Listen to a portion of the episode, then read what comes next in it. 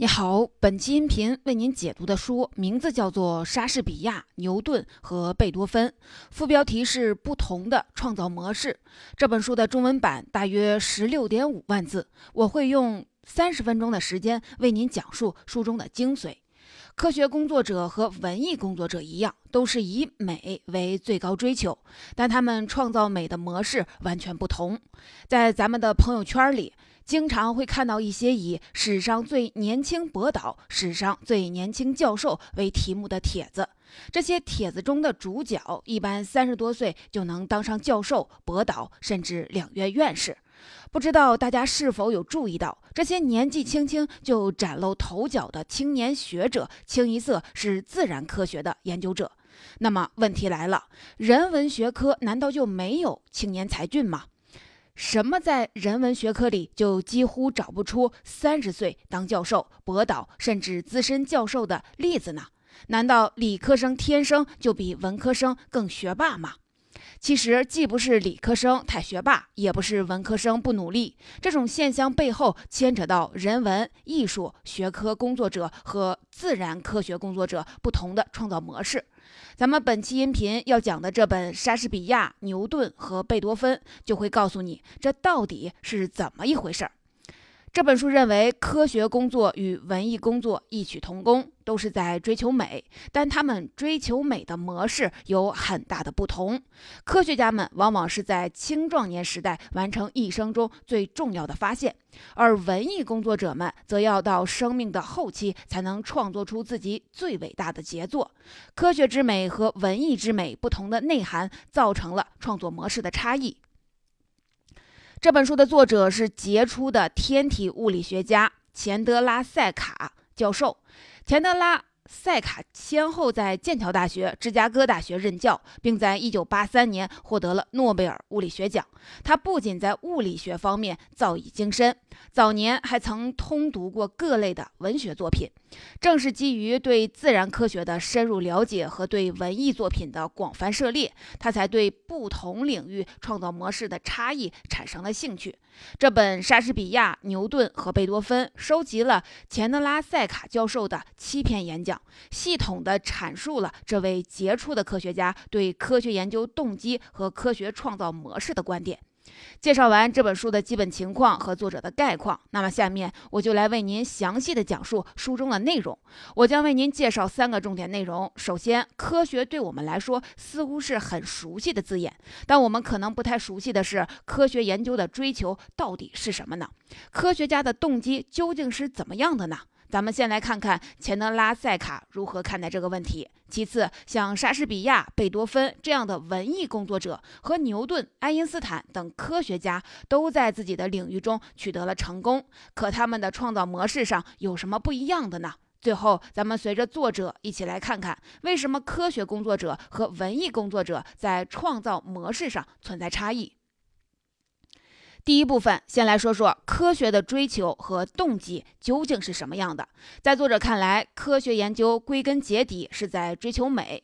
科学家进行科学研究的动机就是想要发现自然规律的美。咱们举个科学家的例子来说明。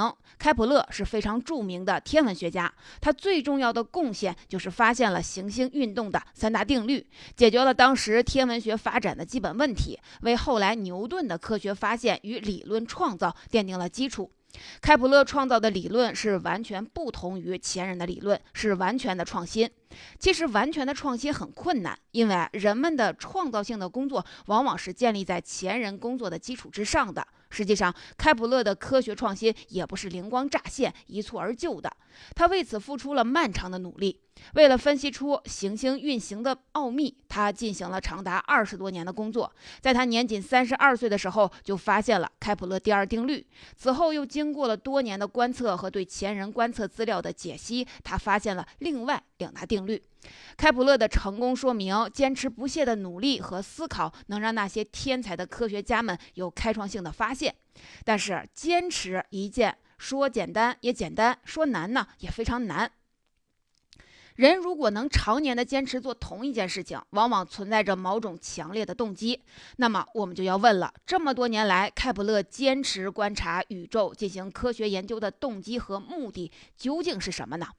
按照咱们普通人的想法，人生在世，名利二字能有什么动机呢？不是图名，就是图利。开普勒还真不是图这个。此话该怎么讲呢？开普勒是一个新教徒，经常受到天主教会的迫害。同时呢，他的学术理论和当时宗教界特别推崇的托勒密理论。格格不入，因此他的著作经常被教皇列为禁书。在这种情况下，开普勒没法指望着靠科研来出名，出了名只怕教皇对他迫害就更加厉害了。要说赚钱，开普勒一辈子都穷困潦倒。他担任德国皇帝鲁道夫二世的御用数学家，这是一个听起来很洋气，但干起来受气的职位。鲁道夫二世皇帝是一个欠薪大王，不仅给开普勒开的工资很低，而且还经常的拖欠。一六三零年的时候，皇帝一连拖了他好几个月的薪水，还躲到雷根斯堡开会去了。结果，大科学家不得不化身讨薪工人，跑到雷根斯堡追债。就在这次的追债过程当中，开普勒不幸生病，几天后就在贫病交加中去世了。从开普勒的经历，我们可以看出来，他进行科学研究。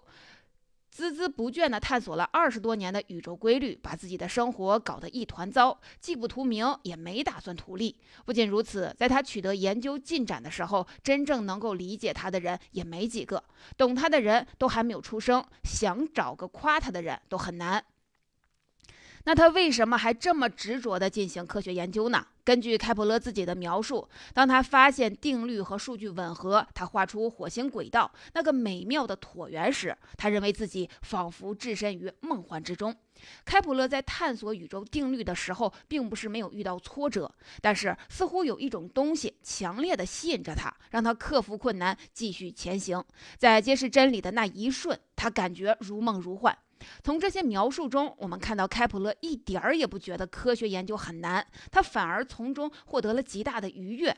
那么，吸引开普勒的那个东西究竟是什么呢？作者认为是精确科学中的美吸引了开普勒。这是什么样的美呢？用著名物理学家海森堡的话来说，这种蕴藏在科学中的美是自然各部分之间以及各部分与整体之间的那种和谐。和谐就是科学之美的本质，而且并不是只有开普勒有追求美的动机。科学中蕴藏着巨大的美，这是众多杰出科学家的共识。著名的数学家希尔伯特把科学比作鲜花盛开的花园，他认为对科学的追求就像是追寻花园中意想不到的美景。德国数学家威尔说。我的工作是把真和美统一起来。如果二者必选其一，我会选择美。就连本书的作者钱德拉塞卡也说，在四十五年的科学生涯中，当他知道新西兰数学家克尔发现了爱因斯坦方程的一个精确解，曾让他在美的面前震撼。我们从开普勒的事例和众多科学家的阐述可以看出，科学家搞科研的动机其实并不在于名利，而在于发现自然之美。和发现自然之美的乐趣，而他们所揭示的自然之美，扩展了整个人类对世界的认识，这就是他们创造的价值。第二部分，著名的数学家哈代曾经说过，科学家和莎士比亚、贝多芬等文艺工作者创造的价值，只有程度上的不同，没有性质上的不同，因为他们创造的东西都是非常美的。那他们的创造模式有什么不一样的地方吗？作者认为，在创造模式上，多数文艺工作者们是历久弥坚，要到人生的后期才能创造出自己最杰出的作品；多数科学家则是先发制人，在自己的青壮年阶段完成了一生最重要的发现。咱们先来看看莎士比亚和贝多芬的事迹。莎士比亚是西方文艺界首屈一指的大家，但其实莎士比亚起点并不高，一无学历，二无背景。虽然小时候家里还是有些钱，结果刚到上了初中的年纪，家里就破产了，只好辍学谋生。在家乡混到了二十出头，就来到伦敦一个剧院打杂、喂马、劈柴、周游伦敦，就这样成为了一名轮漂。不过，莎士比亚显然不想过这样过一辈子。虽然他上学时间不长，但其实很早就显现出了文学方面的天分。所以来到伦敦的第三年，也就是一五八八年，他就开始了剧本的改编和创作。当时伦敦戏剧界的作家们和评论家们，要么是家世显赫，要么出身剑桥、牛津这样的名校，大体上属于贵族圈子。因此，当莎士比亚二十八岁写出自己早期的几个剧本，并获得了一些反响时，他遭到了来自伦敦戏剧圈显赫人物的冷嘲热讽，被称之为“突然飞黄腾达的乌鸦”，一个地道的打杂。外界的攻击还不是最闹心的事情。对于剧作家来说，真正要命的是没有安定的创作环境。当时的伦敦剧院经常因为瘟疫而关门大吉，这导致莎士比亚经常要面临漂泊不定的境遇。幸运的是，他不久就遇到了自己的庇护人南安普敦伯爵。这让他的生活稳定了起来，开始了旺盛的创作。从二十八岁到三十一岁，这是莎士比亚创作的早期阶段。他写出了一系列脍炙人口的作品，比较著名的有《罗密欧与朱丽叶》。驯悍记、仲夏夜之梦等等，这一时期，莎士比亚在庇护人的帮助下，日子过得十分滋润。所以，他创作的作品主要都是喜剧和历史剧，用诙谐的语言来玩味当时的人与社会。莎士比亚在三十一岁到四十四岁的这一段时间里，开始进入到对人生、对社会的深入的思考之中。他不再像青年时代的那样对人和事情抱有幻想。因此，他开始逐渐的由喜剧创作转向了悲剧创作。在他三三十六岁的时候，写出了旷世名作《哈姆雷特》；在四四十一岁的时候，更是推出了《奥赛罗》《李尔王》《麦克白》三部著名的悲剧，把他自己的创作推向了新的高度和深度。研究莎士比亚的学者认为，这些作品的创作难度和他青年时代的作品相比，确实在不断的加大。四大悲剧都有不同的侧重点，而剧本中的人物变化多端，各不相同。莎士比亚在这些剧作中表现出的创作性，令人叹为观止。虽然莎士比亚四大悲剧更为我们熟悉，但著名诗人艾略特认为，莎士比亚在四大悲剧之后的创作写作难度更大。比如，在他四十三岁完成的《安东尼与克里奥佩特拉》。艾推艾略特认为这部剧令人惊讶，因为他完全是在用诗的语言来写一部剧作。而莎士比亚四十四岁之后创作的最后几部剧作《新白林》《冬天里的故事》和《暴风雨》，虽然对我们来说略显陌生，但是在艾略特等众多的评论家眼中，这几部剧几乎是无可挑剔的，甚至没办法找出语言来称赞他。他们说，莎士比亚为了向人们展示更加深邃的感情世界，放弃了平常的现实主义。莎士比亚只活到了五十二岁。从他的创作历程，我们可以看出，他一生中最杰出的作品完成于他生命的中后期。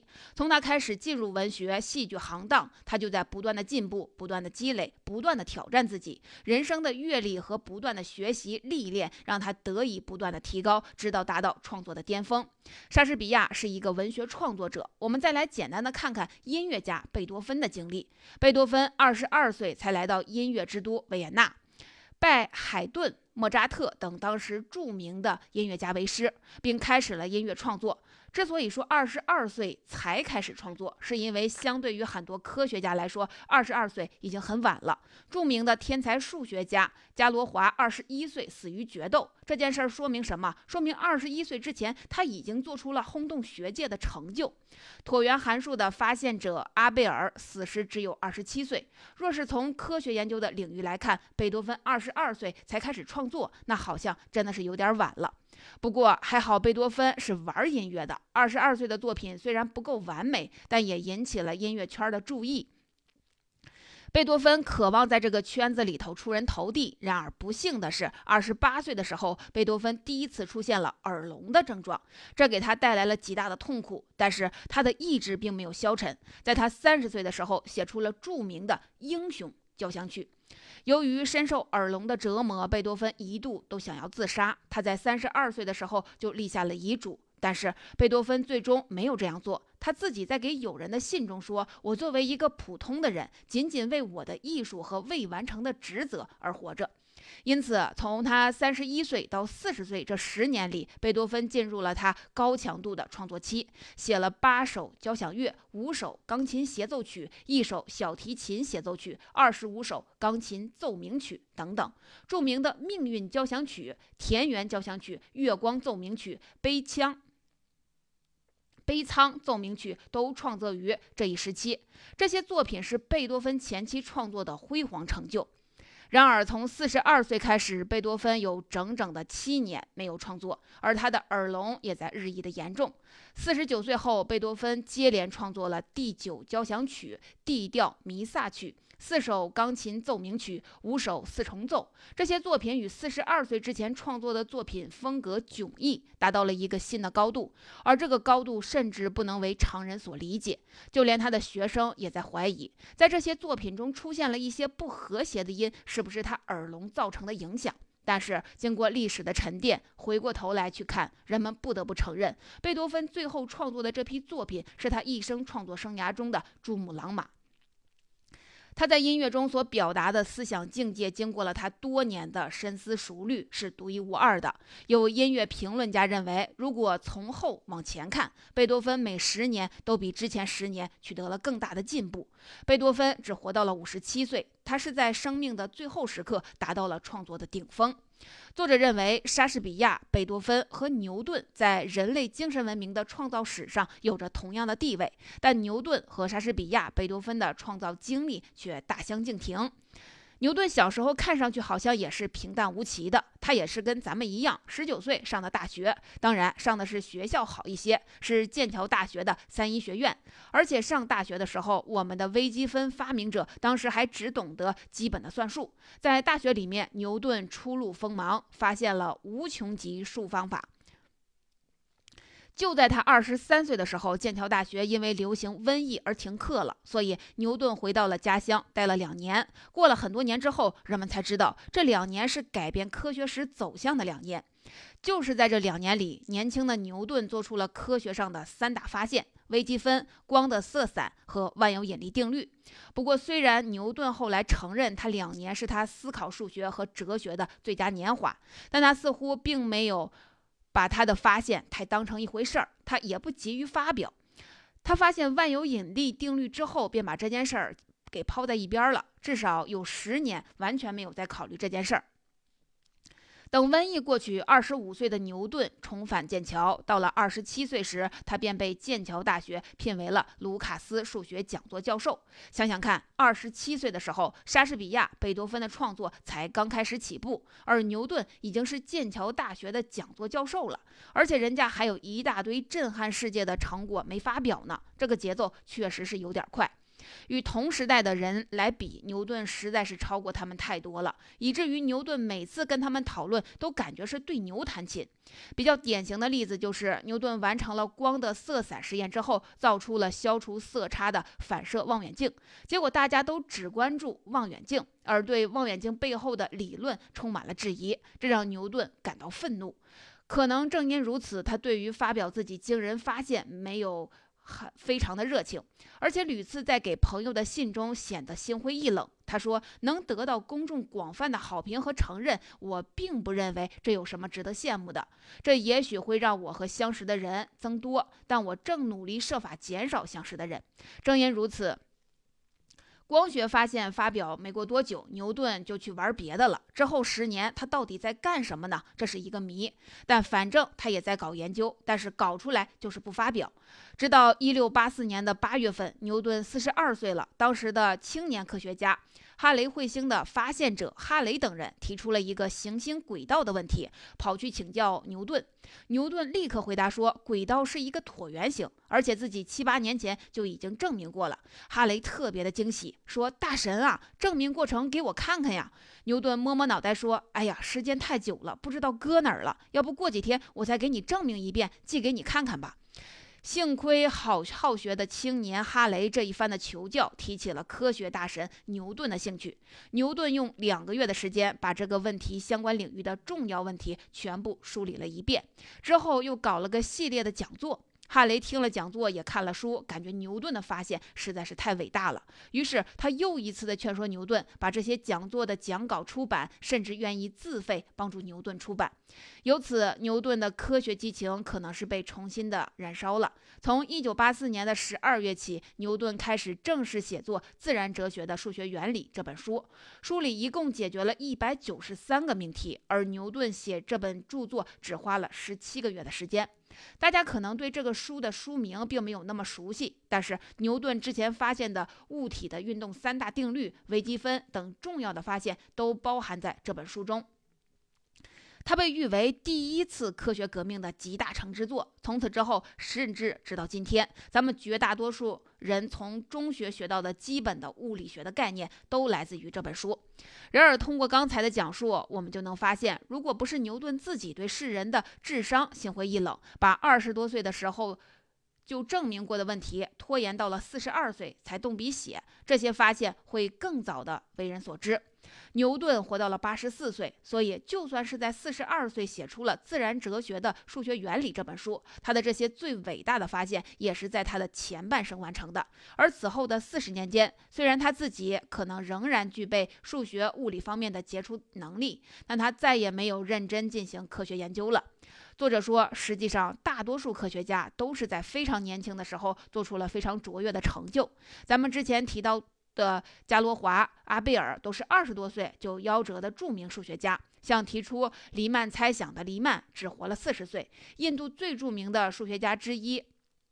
拉马努扬只活了三十三岁，爱因斯坦二十六岁发表了三篇各不相同的划时代的论文，其中就包括了狭义相对论。又在三十六岁时提出了广义相对论。在科学界，甚至有这样的一个说法：一个数学家到了三十岁已经是比较老的了。从莎士比亚、贝多芬和牛顿的例子，我们可以看出，尽管他们都是划时代的杰出人物，都在为人类社会的进步做出了卓越贡献，但他们的创造模式差异。很大，文艺工作者看上去老而弥坚，而科学家们则都是天才少年。所以，咱们就要一起来看看这本书要讲的最后一个问题：为什么文艺工作者和科学工作者的创造模式存在差异呢？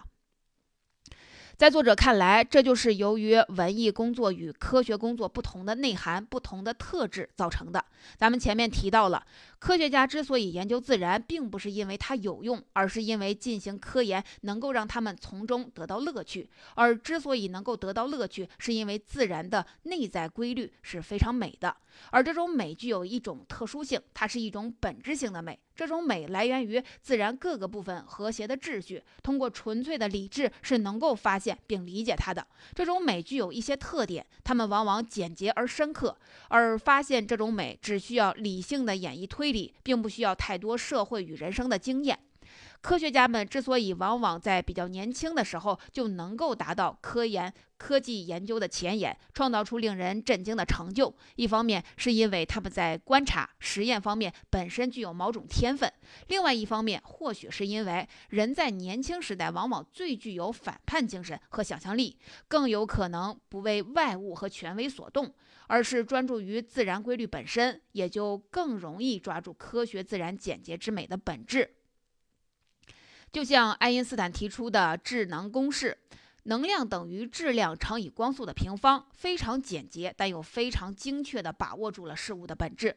这个公式本身就具有美感，这种美感来自于爱因斯坦天才式的推理和演算。这种创造模式更迫切需求的是科学家对自然的观察分析和对前人解释不完美之处的洞察。自然科学研究的这些特质，或许要求人们的内心更加的纯粹专注，而人在年轻的时候更容易做到心无旁骛。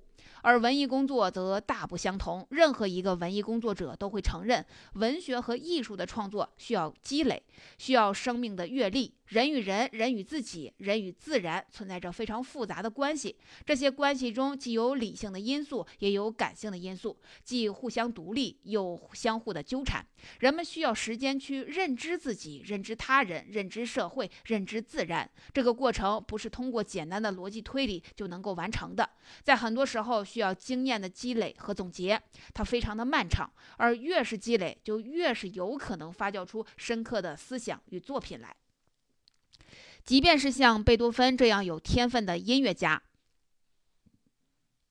也曾在他四十七岁的时候发出一句感慨：“现在我知道如何创作了。”要知道，那个时候他已经创作出了《月光》《命运》等名作，而他长时间的反思也让他在生命的最后阶段达到了新的高度。应该说，任何有天分的文艺工作者都不可能在毫无生活基础的情况下创作出深刻的作品来。对于科学与文艺的不同，文艺工作者和科学工作者都各自有一番感慨。诗人狄金森可能是被科学家鄙视过，他很委屈地说过：“科学出现的地方，文学就受排斥。”而达尔文则非常诚恳地承认，自己年轻的时候还是喜欢文艺的，特别喜欢诗词歌赋，还喜欢莎士比亚，但不知道怎么了。科研搞久了，绘画、音乐、诗歌，统统味头嚼蜡，实在是搞不清楚是怎么回事儿。由此我们可以看出，科学研究与文艺工作追求的美有着不同的内涵。或许正是这种差异，导致了科学家和人文文艺工作者创造模式的差异。这本书就讲到这里，下面来简单的回顾一下本期音频的内容。首先，我们聊了聊科学的目的与动机。科学家们进行科学研究，归根结底是在追求美。科学家进行科学研究的动机，就是想要发现自然规律的美，发现深藏在表象之下的本质的美。其次，既然科学家也要追求美，文艺工作者也是在追求美。他们追求美的模式有什么不一样的呢？通过莎士比亚、贝多芬、牛顿的经历，我们可以看出，文艺工作者往往是将贵之性，老而越辣，越老越能写出杰作而来。而科学家就不是这个样子。要是三十岁还没有震惊世界，那估计这辈子也没有什么出息了。最后，咱们一起探究了一下两种创造模式不同的原因。文艺之美和科学之美具有不同的内涵和特质。科学之美更追求简洁精准，而文艺之美则更看重丰厚深刻。前者需要纯粹的理智与逻辑，而后者则需要老道的经验与厚重的积累。读完了这本书，我的个人体会是：人文艺术与科学都是在追求美。文学家、艺术家们用美丽的诗篇、炫目的色彩来描绘美，而科学家们则是用严谨的方程式来告诉我们这一切美好的根源。归根结底，人文艺术之美是加入了人类主观色彩而产生的美，它因人类而存在而升华；科学之美则是一种客观的美，它不因人类而有所偏移、有所改变。这种区别让科学家家与文学家、艺术家虽然同样面向美的方向而出发，但却走在不同的创造之路上。